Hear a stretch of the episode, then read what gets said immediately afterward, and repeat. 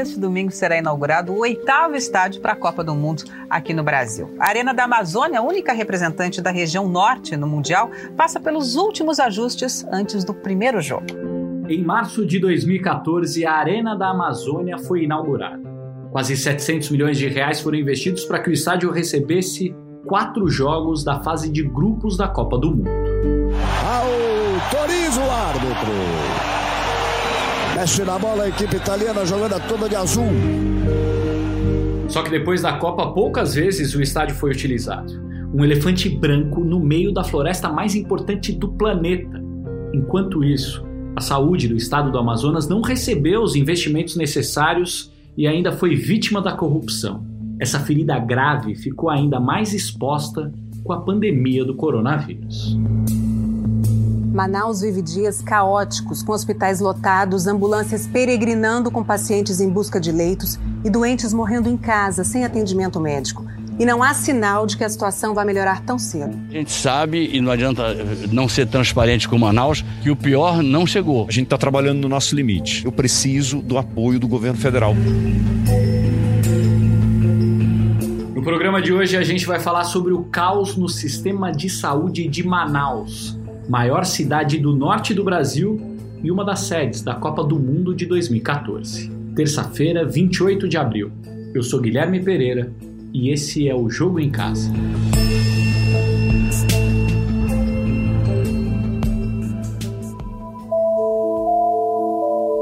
Para começar o programa de hoje, a gente vai conversar com o Alexandre Rissayasso, repórter da TV Globo em Manaus. Fala Alexandre, tudo bem? Muito obrigado por nos receber. Oi Guilherme, muito obrigado pela oportunidade, viu? Alexandre, para a gente começar, dá um panorama do que está acontecendo em Manaus nesse momento. Olha, Guilherme, o cenário atual, isso são informações oficiais do governo do governo do estado. Nenhum pronto-socorro está recebendo mais pacientes nenhuma unidade de pronto atendimento está recebendo mais pacientes. É, os três hospitais de apoio para pacientes com é, Covid-19 estão lotados. Só abre vaga se alguém sair por cura ou então por, óbito. E o Hospital Delfim Aziz está é, trabalhando no limite. Então, diante desse cenário, você tem centenas de pessoas na fila, pessoas doentes, aguardando atendimento, aguardando socorro. E um reflexo que a gente vê por causa dessa pandemia é no sistema funerário. Não há mais covas para sepultar as pessoas. Então, para evitar o colapso total, as pessoas, as vítimas né, de é, Covid-19 ou com suspeita de Covid-19, elas são enterradas em balas comuns. Os caixões são colocados de, de 5 a 10 caixões de uma vez e aí vem um trator e enterra, enterra tudo de uma vez. Né? É, esse é o cenário. É um cenário bastante difícil. É, o governo ele não usa essa palavra colapso, mas ele usa a palavra estamos, chegamos no limite.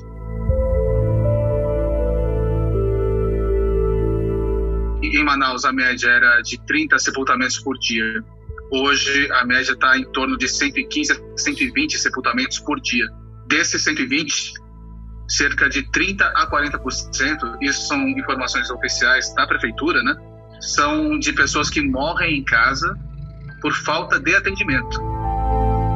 Faz tempo que falta investimento no sistema de saúde. O quanto esse investimento está fazendo falta nesse momento? A gente tem acompanhado de perto essa essa questão de caos na saúde há pelo menos um ano e meio. E um trabalho que chamou bastante a nossa atenção e chamou a atenção do país inteiro foi a Operação Maus Caminhos da Polícia Federal, que identificou um esquema de corrupção dentro do governo do, do, do, do, Estado que desviou pelo menos 250 milhões de reais da saúde pública. Então, hoje você vê hospitais sem remédio. Nós fizemos diversas matérias para os jornais locais e também para o Jornal Nacional mostrando pacientes internados, deitados em caixas de papelão, é, gestantes, é, tendo seus filhos no meio do corredor do hospital, médicos trabalhando sem equipamento de proteção individual e também falta de remédios, né? Enfim, nós temos um cenário caótico aqui da saúde. Enfim, são, são vários os problemas, são várias as causas. Mas não dá para a gente negar que o desvio do dinheiro público está é, tá fazendo toda a diferença num momento tão difícil, tão complicado como esse. Esse foi apenas um dos esquemas descobertos, né? Existem outras investigações aí em andamento que não foram concluídas, mas 250 milhões, cenário onde você não tem respirador, você não tem o básico, realmente faz muita falta. Já estamos cansados, já choramos demais, já vimos colegas saindo mortos de dentro do hospital. Está beirando o desespero. E a gente é obrigado a praticamente escolher para quem mandar a ambulância. Praticamente estão esperando as pessoas morrerem lá para vagar leito para colocar mais pessoas lá. A mesma cidade que hoje luta contra a falência do sistema de saúde por falta de investimento e corrupção recebeu um dos 12 estádios que foram construídos para a Copa do Mundo em 2014 a Arena da Amazônia. Martim Fernandes, quanto custou a Arena da Amazônia e quem bancou esse custo? Fala Gui, um abraço para todo mundo que está nos ouvindo. A Arena da Amazônia custou quase 700 milhões de reais. A maior parte desse dinheiro saiu de um financiamento do governo federal e uma parte menor, quase um quarto mais ou menos do valor, foi bancada pelo governo do estado do Amazonas, que é quem administra o estádio até hoje. Quando Manaus foi escolhida a sede da Copa em 2009, junto com todas as outras sedes, houve muita controvérsia na época. Muita gente acreditava que Belém merecia ser a sede do Norte por ter um futebol mais forte, por ter um estádio como o Mangueirão, por ter o Remo e o Paysandu. Por outro lado, Manaus tinha um apelo mais amazônico, entre aspas, né? E foi isso que acabou favorecendo a capital do Amazonas. Para entender melhor esse cenário esportivo, eu conversei sobre isso com o Thiago Guedes, nosso colega da Rede Amazônica, afiliada da Globo. Como é que tá a Arena da Amazônia? O estádio está sendo usado para alguma coisa? É... Então, Martim, é... na verdade, assim, a Arena da Amazônia ela não tem problema de, de abandono, no caso. Né? Ela está sendo mantida pelo governo do estado. É... se estima que sejam gastos mensalmente 750 mil reais com ela. É, essas informações, na verdade, são do governo, né? Certo. Então, assim, é, é ela está sendo mantida, ela não está abandonada. Agora, é um custo muito alto para um estádio que não vem sendo muito utilizado, né? Eu acho, particularmente, que quando a gente analisa toda, toda a questão esportiva, talvez, talvez, realmente Manaus não precisasse. Aliás, precisar realmente não precisava, né? Mas, mas eu não acho que, que, essa seja uma discussão só local. Eu acho que, na verdade, isso é uma coisa do Brasil, né? É, a gente viu isso em outros lugares também, a gente vê, uh, a gente viu isso na Arena Pantanal, a gente viu isso em estados que, que, que, que por exemplo, Rio Grande do Norte tem um futebol interessante, tem um, tem um ABC, tem... É, mas assim, será que precisava de um estádio daquele tamanho? Então, assim, eu, eu acho que é muito mais uma Brasília. Brasília talvez seja o maior exemplo, né? Que Brasília não Sim. só construir um, um estádio é, em uma cidade que não tem uma, um futebol forte, até para uma situação parecida com Manaus, né? A gente pode falar que essa questão de, de uma população muito miscigenada, muitas pessoas que vieram de fora, e também uma cidade que não tem um representação forte, mas lá fizeram estádio, que estádio, né? É, quase o dobro, na verdade, do, do que foi gasto aqui no Amazonas, por exemplo. Claro, a Então, assim, é, eu acho que é, é, é, é, exatamente. É uma discussão mais ampla.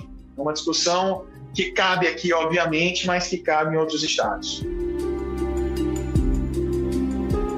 Existia uma ideia, um plano de que a Arena da Amazônia pudesse ser um propulsor de desenvolvimento do futebol e dos negócios na região mas não foi isso que aconteceu. Todas as previsões ruins sobre o uso do estádio se confirmaram. Desde 2014, a Arena da Amazônia recebeu em média 21 jogos por ano. O melhor ano foi 2016, quando teve 38 jogos. mas isso foi muito por causa da reforma do Maracanã para a Olimpíada de 2016. Então, muitos clubes do Rio mandaram seus jogos lá. Depois disso, também rolou a proibição da venda do mando de campo, de jogar fora do estado de origem, e isso acabou prejudicando a Arena da Amazônia. Outros estádios menores, lá de Manaus e da região, recebem muito mais jogos. Por que, que o estádio não serviu como o propulsor do futebol amazonense? Porque eu acho que o estádio por si só é, é muito pouco entendeu? Lógico que num primeiro momento todo mundo vai querer conhecer a Arena da Amazônia, o estádio de Copa do Mundo, o tal do padrão FIFA. Isso gera um estímulo, sim. Mas se isso não vier acompanhado de desempenho locais, sabe? Então, assim, se você tivesse a arena aliada a algum tipo de desempenho, beleza. Campeonato Amazonense, geralmente é assim. Os jogos decisivos, as finais, você tem um público ali de 3 mil pessoas um pouco mais, um pouco menos.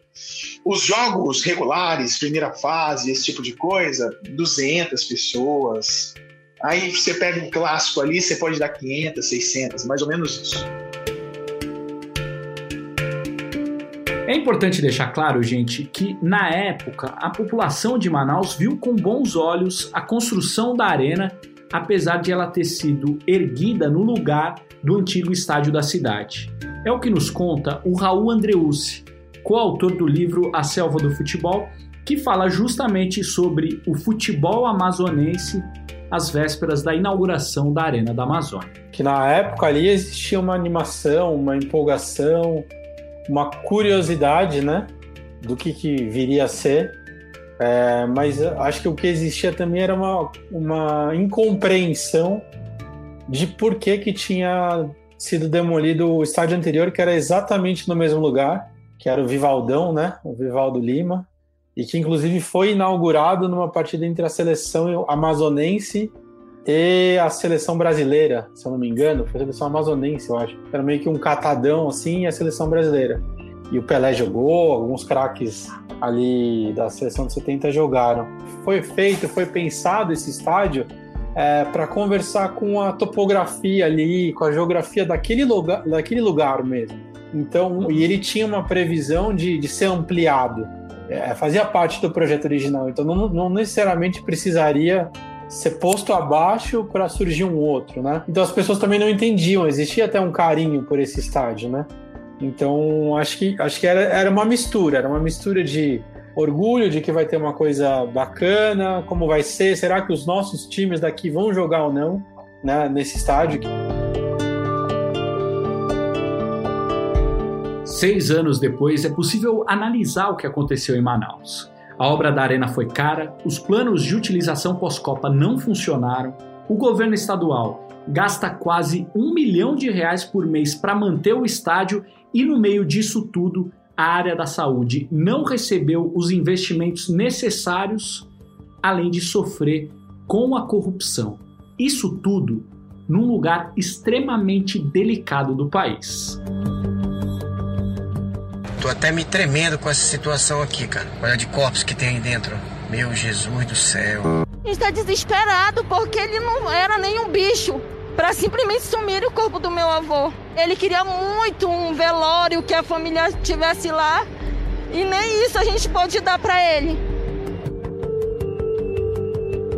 A Bruna Campos vai explicar por que o coronavírus é ainda mais perigoso para Manaus e para o estado do Amazonas. O estado do Amazonas tem cerca de 4 milhões de habitantes e apenas 264 leitos de UTI, segundo o Ministério da Saúde. Todos esses leitos ficam concentrados em Manaus, a capital. O Amazonas é o maior estado brasileiro, está repleto de rios, cortado por muitos igarapés. As cidades são distantes umas das outras e o transporte não é fácil. A locomoção, na maioria das vezes, é feita de barco e as pessoas demoram até dias para chegar na capital.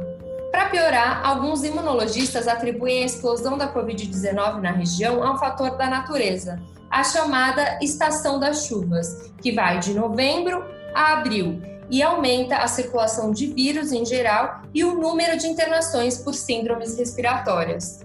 Além disso tudo, o Amazonas tem uma enorme população indígena que é vulnerável a qualquer tipo de vírus.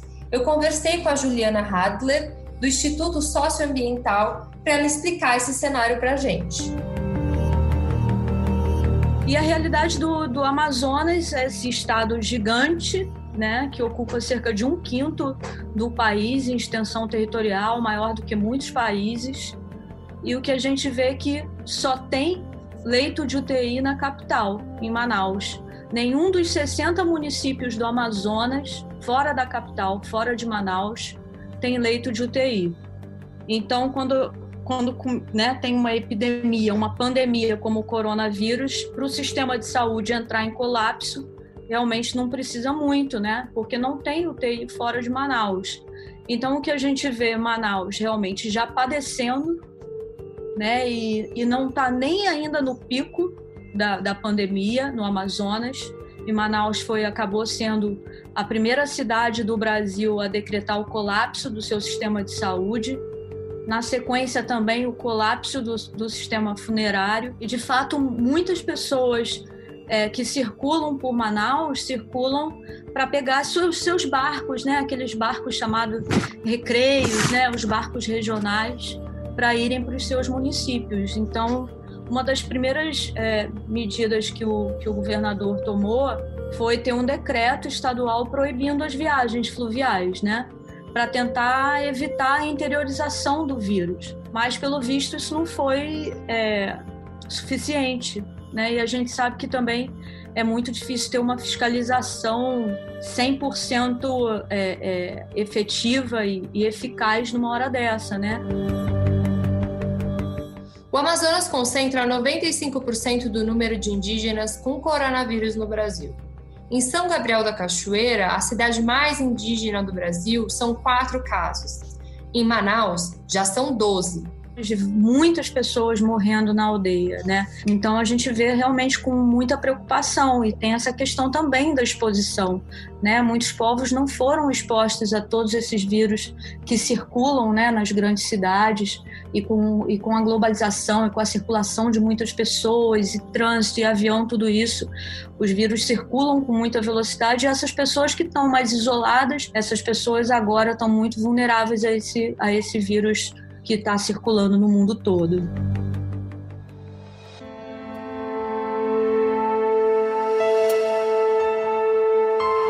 A situação de Manaus e do estado do Amazonas no momento é a soma de uma série de fatores e de desmandos. Falta de planejamento, uso equivocado do dinheiro público e corrupção. O coronavírus escancarou para o mundo inteiro uma dura realidade do Brasil. Olá, Bruna, tudo bem? Olá, tudo bem. Essa é a Bruna Maia, médica formada pela Universidade Estadual do Amazonas. Ela estava trabalhando na emergência de dois hospitais em Manaus, mas agora a Bruna está em isolamento com suspeita de Covid-19. Bruna, no combate contra o coronavírus, o que está faltando para a área de saúde em Manaus? O que está faltando nesse momento? Bom, nesse momento, a nossa maior dificuldade está sendo com profissionais de saúde, a questão de recursos humanos, porque muitas pessoas estão adoecendo, nossos recursos já eram pequenos, a gente já tinha poucos profissionais, então com essa demanda muito maior de pacientes e com profissionais ficando doentes, a nossa ficou uma carga muito além do que a gente poderia é, suportar. Então, tem poucos profissionais trabalhando e muitas pessoas doentes. Faz tempo que a saúde do estado do Amazonas está em crise e talvez só agora isso esteja escancarado para o Brasil, Bruno? Saúde no Amazonas pede socorro, é o que a gente costuma falar. Nós, como profissionais de saúde, a gente já tem visto há muito tempo isso acontecer, a gente já tem visto falta de equipamento, falta de material, a gente chega no hospital muitas vezes, não tem medicação. Já cheguei em um hospital que não tinha algodão, não tinha luva para os profissionais trabalharem. E quando você que está nessa guerra contra o coronavírus, como médica, olha para o lado e vê a Arena da Amazônia aí gigantesca, construída e parada, que tipo de sentimento te dá? É, realmente é uma guerra que a gente está vivendo. Eu falo isso todos os dias, todos os dias para os meus pais. E isso é uma guerra. O cenário que a gente vê nos hospitais, nas ruas, até é um cenário de guerra. E a, o meu único sentimento em ter um, um, um estádio daquele tamanho e faltar o básico na saúde, meu único sentimento é de revolta. Porque a gente se dedica, sabe? E eu vejo o quanto isso é, é grande, entendeu? A vida das pessoas é uma coisa imensa, enquanto que um estádio de futebol acabou sendo mais importante. Em relação à saúde, em relação à infraestrutura para a população mesmo, o poder público é muito carente. Como que está sendo o trabalho, o seu trabalho, Bruno? Do fundo do coração, como que está sendo? Bom, é, do fundo do coração, hoje eu me encontro isolada, porque tive sintomas do Covid, realizei exame de imagem e foi detectada uma pneumonia característica de Covid. Estou aguardando o resultado, imagina. Estou na linha de frente com os pacientes de Covid desde fevereiro. Primeira barreira que a gente teve foi a falta de EPIs, que são equipamentos de produção individual. E eu sinto falta de estar lá também. Eu queria estar lá ajudando. Sei que cada pessoa é importante, desde o maqueiro, porteiro, segurança do hospital, mas que, que cada um tem feito o seu melhor para estar tá ajudando no combate a essa pandemia. Até aqui, gente, 320 pessoas morreram no Amazonas por causa da Covid-19. No total, o Brasil registra 4.543 mortes. O Jogo em Casa tem a produção e reportagem da Bruna Campos, do Martim Fernandes e do Henrique Totti. A edição é do Leonardo Bianchi e do Guilherme Daolio. A coordenação é do Rafael Barros e a gerência do André Amaral. Lembrando que você encontra o Jogo em Casa na Apple Podcasts, no Google, no Pocket Casts, no Spotify e, claro, lá no globesport.com/podcasts. Eu sou Guilherme Pereira. Um abraço para você e até amanhã.